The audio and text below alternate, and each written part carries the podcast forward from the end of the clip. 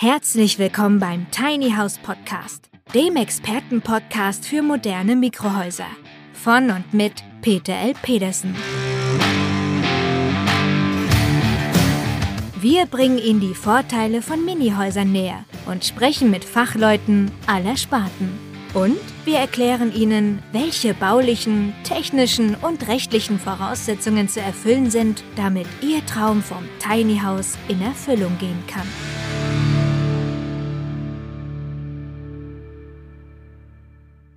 Es geht um die 65%-Regel und zwar 65% Mindestanteil an erneuerbaren Energien bei einer neu installierten Heizung. Ja, ich äh, weiß nicht, ob es alle mitbekommen haben, aber ab 2024 muss jede neu eingebaute Heizung mindestens 65 Prozent ihrer Energie aus erneuerbaren Energien beziehen.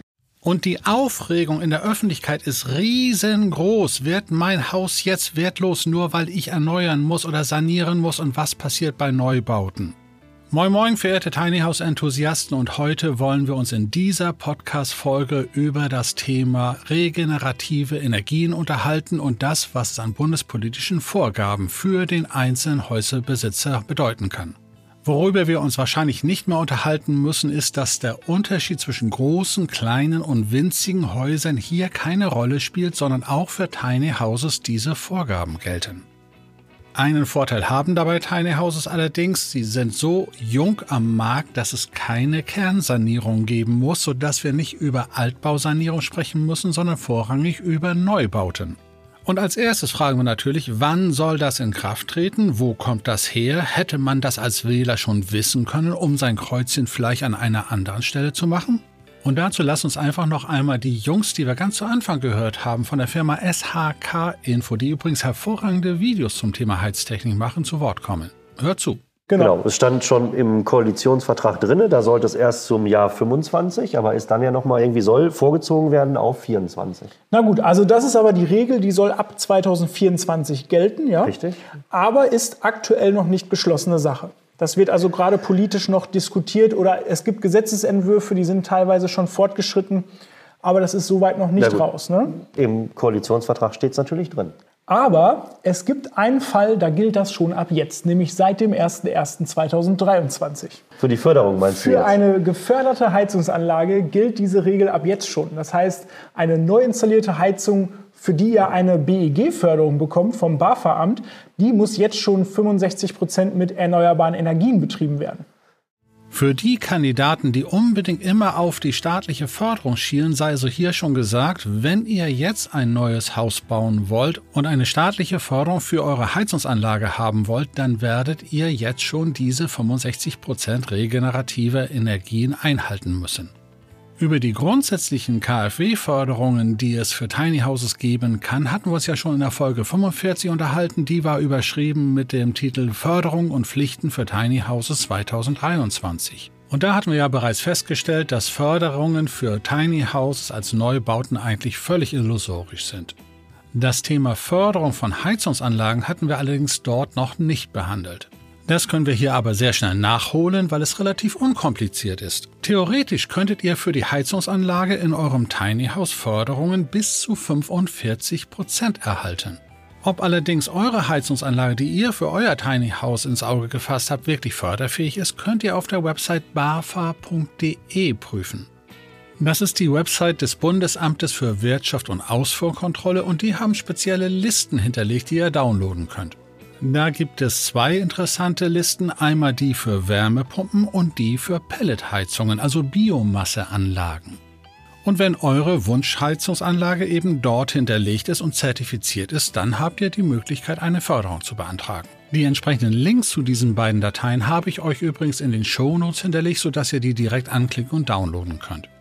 Allerdings werdet ihr relativ schnell erkennen können, dass das, was wir in Tiny Houses verwenden, egal ob das nun Klimaanlagen, Wärmepumpen oder Pelletöfen sind, ganz andere Systeme sind, nämlich viel, viel kleinere Systeme sind als die, die offiziell gefördert werden. Oder sagen wir es frank und frei heraus, wer glaubt, für sein Tiny House oder für die Heizungsanlage in seinem Tiny House eine Förderung zu bekommen, der ist ganz einfach schief gewickelt. Das könnt ihr komplett vergessen. Also konzentrieren wir uns auf die Vorgaben, die eure Heizungsanlagen zukünftig erfüllen müssen.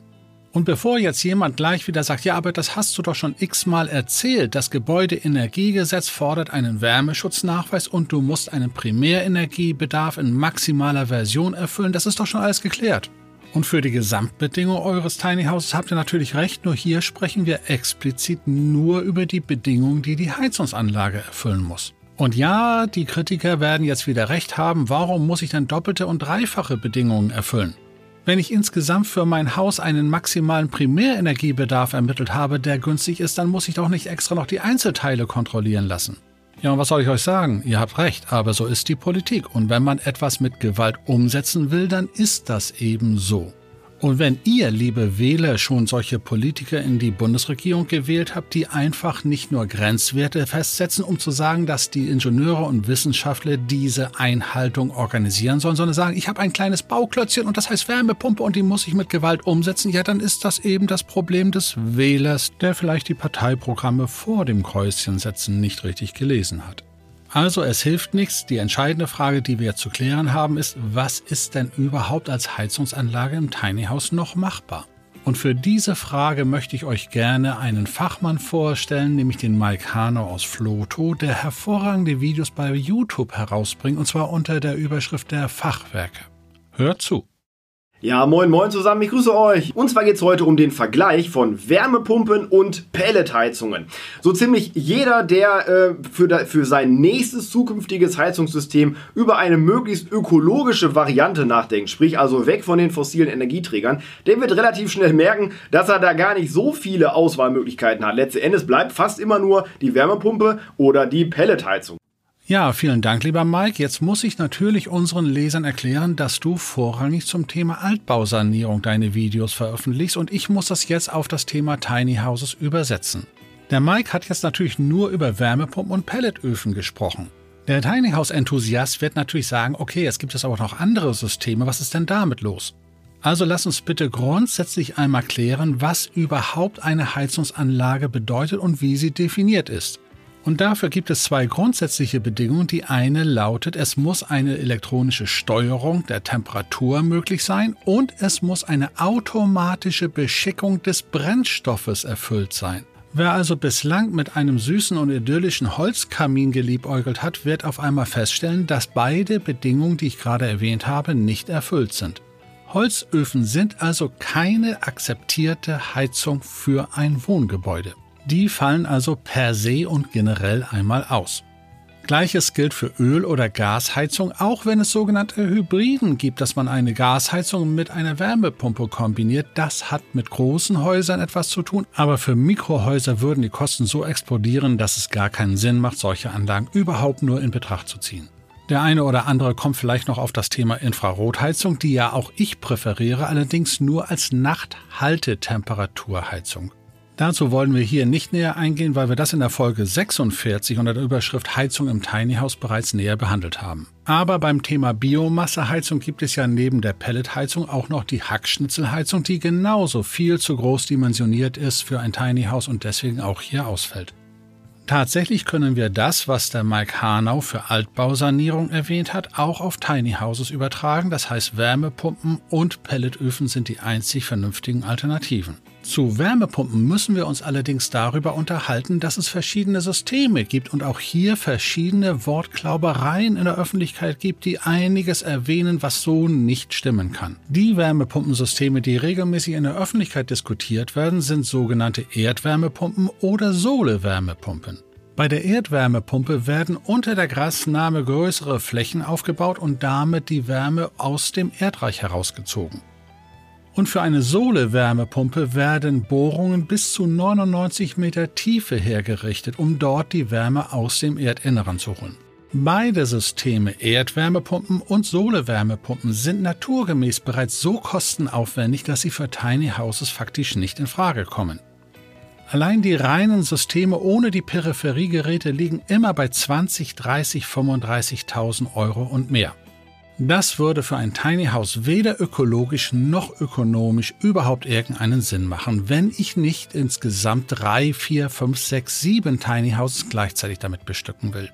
Die Wärmepumpen, die regelmäßig mit Tiny Houses in Verbindung gebracht werden, sind sogenannte Luftwärmepumpen. Und auch hier haben die in der Öffentlichkeit diskutierten Luftwärmepumpen herzlich wenig mit dem zu tun, was in Tiny Houses verbaut wird. Das sind dann nämlich sogenannte Klimaanlagen, egal ob Monoblock oder Split-Klimaanlagen, aber sie sind vorrangig zum Kühlen gedacht und nicht als vollwertige Heizungssysteme in dem Sinne einer Luftwärmepumpe.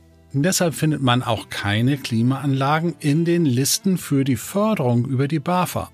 Dessen ungeachtet wollen wir trotzdem die Klimaanlage als Luftwärmepumpe mit dem Pelletofen vergleichen und daraus dann entsprechende Schlüsse ziehen.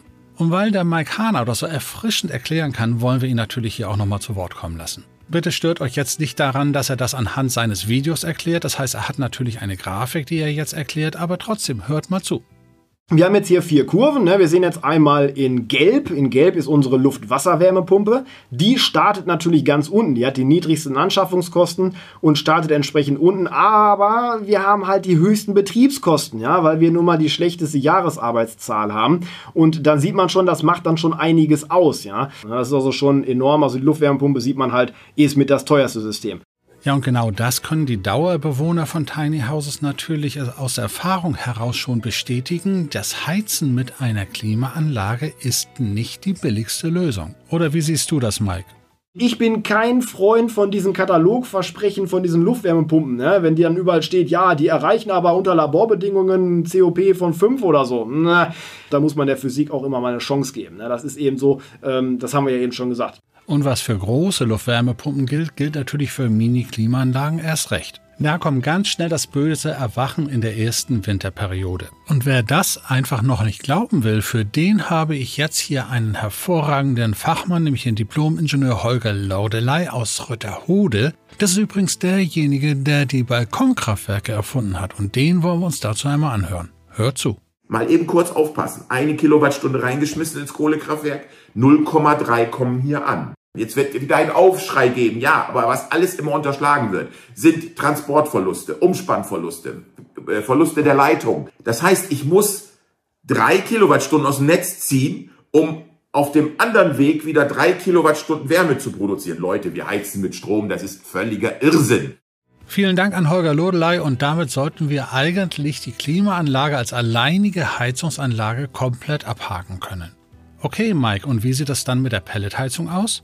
Hör zu.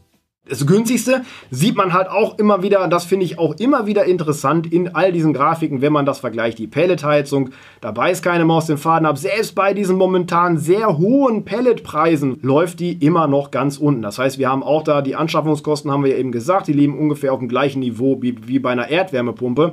Aber schau euch mal an, wie flach die Kurve letztendlich ist. Und ähm, ist damit immer das günstigste System, egal wie du es drehst und wendest. Ja, dabei ist also, wie immer so schön sagt, keine Maus den Faden ab. Ja, und stopp, stopp, stopp. Jetzt muss ich dich ganz kurz unterbrechen, lieber Mike, denn du erzählst etwas von den gleichen Kosten einer Pelletheizung gegenüber einer Erdwärmepumpe.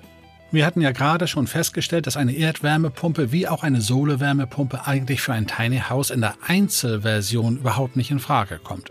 Trotzdem können wir aus dieser Aussage etwas für die Tiny Houses herausziehen, denn eine Erdwärmepumpe ist teurer als eine Luftwärmepumpe und auch ein Pelletofen ist teurer als eine Klimaanlage. So eine klassische Klimasplit-Anlage, also mit einem Außen- und einem Innenteil, liegt inklusive der Installation durch einen autorisierten Fachbetrieb, der ja obendrein auch nochmal die ganze Anlage neu befüllen muss, circa bei 3.000 bis 4.000 Euro. Dafür bekommt man schon einen sehr guten Pelletofen, aber dann kommt natürlich das Rauchersystem und auch hier die Installation hinzu, sodass man ungefähr mit 7.000 bis 8.000 Euro rechnen muss, wenn es eine Grundversion sein soll. Nun sprachen wir ja auch schon in früheren Folgen darüber, dass klassische Pelletöfen eigentlich gar nicht einsetzbar sind, weil die in der Regel 6, 7, 8 kW Leistung haben und damit heize ich problemlos eine 70, 80 Quadratmeter große Wohnung, aber kein Tiny House. Ein Pelletofen, der für ein Tiny House eingesetzt wird, muss natürlich dann elektronisch negativ getuned werden, und zwar auf Werte von 2,5 bis 3 kW, damit es überhaupt funktioniert. Im Alltag gibt es natürlich zwischen einer Klimaanlage als Heizung und einem Pelletofen deutliche Unterschiede und der Mike erklärt das auch so ganz nebenbei in seinem Video. Hör zu. Dagegen sind natürlich so ein bisschen diese High-Detail-Geschichten, dass ich eben so eine Pelletheizung immer so ein bisschen äh, ja auch betreiben muss tatsächlich. Also nicht wie eine Wärmepumpe einfach hinstellen und vergessen. Ja, vielen Dank. Nur was meint der Mike damit? Natürlich muss ich regelmäßig den Pelletofen mit Pellets neu bestücken. Das heißt, ich muss sie dann aus meinem Lager holen und ich muss da mal nachschütten. Das nützt ja alles nichts. Auch muss ich den Aschekasten ab und zu mal säubern und wieder entleeren. Und ganz so wartungsfrei wie eine Klimaanlage funktioniert eben auch ein Pelletofen nicht. Da sind mechanische Teile enthalten und da macht es Sinn, einen Wartungsvertrag zu haben, der natürlich die Betriebskosten pro Jahr auch noch etwas erhöhen kann. Und eigentlich könnte man jetzt schon festhalten, dass ein Pelletofen in jedem Falle die bessere Lösung ist, als es eben eine Klimaanlage sein kann. Aber es gibt ja Kritiker, die sagen, nein, es gibt ja noch andere Möglichkeiten. Und die hat der Mike ebenfalls erwähnt. Hört zu. Was ist denn das mit Photovoltaik? Ne, es macht doch total Sinn, eine Wärmepumpe mit einer Photovoltaikanlage zu kombinieren. Ähm, was man da natürlich beachten muss, Erstmal kostet eine Photovoltaikanlage auch Geld. Für die Heizung hat eine Photovoltaikanlage nur so einen mittelmäßigen Anteil, will ich mal sagen, aus einem ganz einfachen Prinzip. Eine Wärmepumpe braucht zwei Drittel davon über die Wintermonate ja, und nur einen Drittel davon über die Sommermonate. Und bei der Photovoltaikanlage vom Erzeugerprofil ist es aber genau umgekehrt. Das heißt, ich erzeuge von meinem Jahresgewinn, äh, erzeuge ich zwei Drittel über den Sommer und gerade mal so ein schlappes Drittel über den Winter. Aber halt stopp, wieso verbraucht die Wärmepumpe im Sommer ein Drittel der gesamten Jahresenergie? Seit wann muss in deutschen Gefilden im Sommer geheizt werden? Die Logik, die der Mike hier an den Tag legt, ist natürlich völlig klar. Er geht von einer Kombinationsanlage aus, die sowohl die Heizwärme als auch Warmwasser produziert. Solche Kombisysteme sind natürlich im Tiny House völliger Unsinn. Ich habe ja keinen klassischen Heizungskeller, sondern bei mir steht die Heizung in der Wohnstube und wenn ich im Sommer dann eben duschen will, dann muss ich eben erst die ganze Wohnung heizen. Also gehört die Warmwasseraufbereitung bei einem Tiny House ebenfalls zu dem Heizungssystem, das mindestens mit 65% regenerativer Energie bestückt werden muss und das geht dann eben über eine externe Solarthermieanlage. Die Warmwasseraufbereitung über die Sonne gehört also im Tiny House heute zum Standard dazu. Doch zurück zum Thema Wärmepumpe mit Photovoltaikanlage. Also lasst euch von allgemeinen Verkäufersprüchen keinen Unsinn erzählen und denkt vorher drüber nach, ob es auch wirklich sinnvoll ist, was euch da erzählt wird. Das heißt also, in dieser Argumentation geht es lediglich um die Stromerzeugung über eine PV-Anlage für die Heizungsanlage. Eine PV-Anlage selbst zur allgemeinen Stromerzeugung kann also unter gewissen Bedingungen Sinn machen, muss aber nicht. So oder so kommen wir also um diese 65%-Regel für regenerative Energien für meine Heizungsanlage nicht herum. Und klar dürfte auch sein, dass ich das im Rahmen eines Neubaus auch nachweisen muss. Bei einer Klimaanlage als Mini-Luftwärmepumpe kann das natürlich schon mal sehr, sehr schwer werden. Das gilt logischerweise insbesondere dann, wenn ich im Voraus etwas plane und noch gar keine realen Messwerte aus der Praxis habe. Das ist übrigens auch den Kollegen von der SHK Info aufgefallen, die wir ganz zu Anfang zu Wort kommen ließen. Hört mal zu. Aber weißt du, welchen Satz ich ja auch witzig finde? Pass okay. mal auf.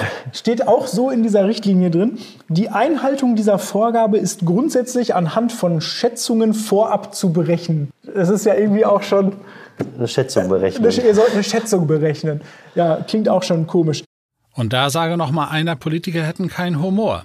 Aber auch daraus kann man nicht schließen, dass diese Regelung ein kompletter Witz sei.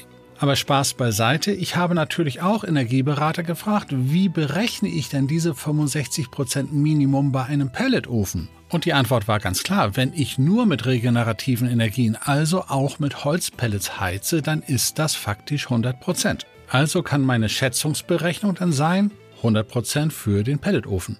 Ja, Mike, siehst du das auch so? Ja, dann bleibt natürlich die Frage, wenn der Fachwerker jetzt morgen eine Heizung auswählen müsste, welche würde er denn dann nehmen? Ne?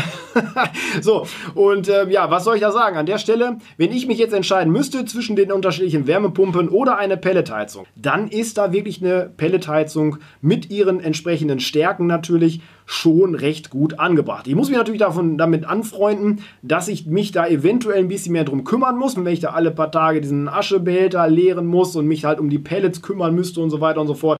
Okay, vielen Dank. Damit wollen wir es gut sein lassen. Wir halten also fest, das, was für die Altbausanierung gilt, gilt insbesondere auch für eine Tiny House Lösung. Und weil ja nun in der Öffentlichkeit geradezu gebetsmühlenartig immer nur über Wärmepumpe, Wärmepumpe, Wärmepumpe gesprochen wird, habe ich mich direkt auch in die Politik eingemischt und habe den wohnungsbaupolitischen Sprecher der FDP-Fraktion direkt im Büro angerufen. Und die Rückmeldung lautet ganz deutlich, dass die neue Gesetzgebung, egal wie verrückt sie auch immer sein mag, zumindest in dem Bereich Technologie offen ist und Biomasseheizung selbstverständlich eine konstruktive und gesetzlich legale Lösung sind. Und diese Rückmeldung habe ich genau am 19. April 2023 erhalten, also genau an dem Tag, an dem die Ampelkoalition den Kabinettsbeschluss über die Novellierung des Gebäudeenergiegesetzes verabschiedet hat. Natürlich muss es erst durch den Bundestag und es ist die Erwartungshaltung, dass die FDP in jedem Falle noch Veränderungen in diesem 145 Seiten dicken Konvolut mit sich bringen wird. Damit ihr aber permanent auf dem Laufenden bleiben könnt, klickt bitte in eurer Podcast-App auf den Knopf Folgen und dann kriegt ihr regelmäßig die Information, wenn ich wieder etwas Neues hochlade und möglicherweise noch über die Änderung des Gebäudeenergiegesetzes etwas zu erzählen habe. Aber ungeachtet aller energetischen Vorgaben und Bedingungen hat der Pelletofen natürlich noch einen ganz besonderen Vorteil. Er lädt nämlich zum Schwelgen und zum Träumen ein. Und was kann es Schöneres geben, als abends vor dem Pelletofen zu sitzen und gemütlich bei einem Gläslein Rotwein vielleicht sogar in den Feuerschein hineinzuschauen und über tolle Abende zu träumen. Und mit diesem guten Gefühl möchte ich euch gerne alleine lassen und euch alles Gute bis zur nächsten Podcast-Folge wünschen. Euer Peter Petersen.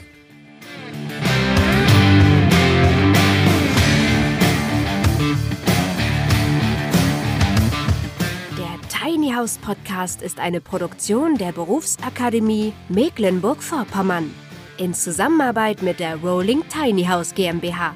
Wenn Sie mehr zu den Tiny Houses wissen möchten oder in einem Mini-Haus einmal Probe wohnen wollen, dann schauen Sie doch einfach auf www.rolling-tiny-house.de.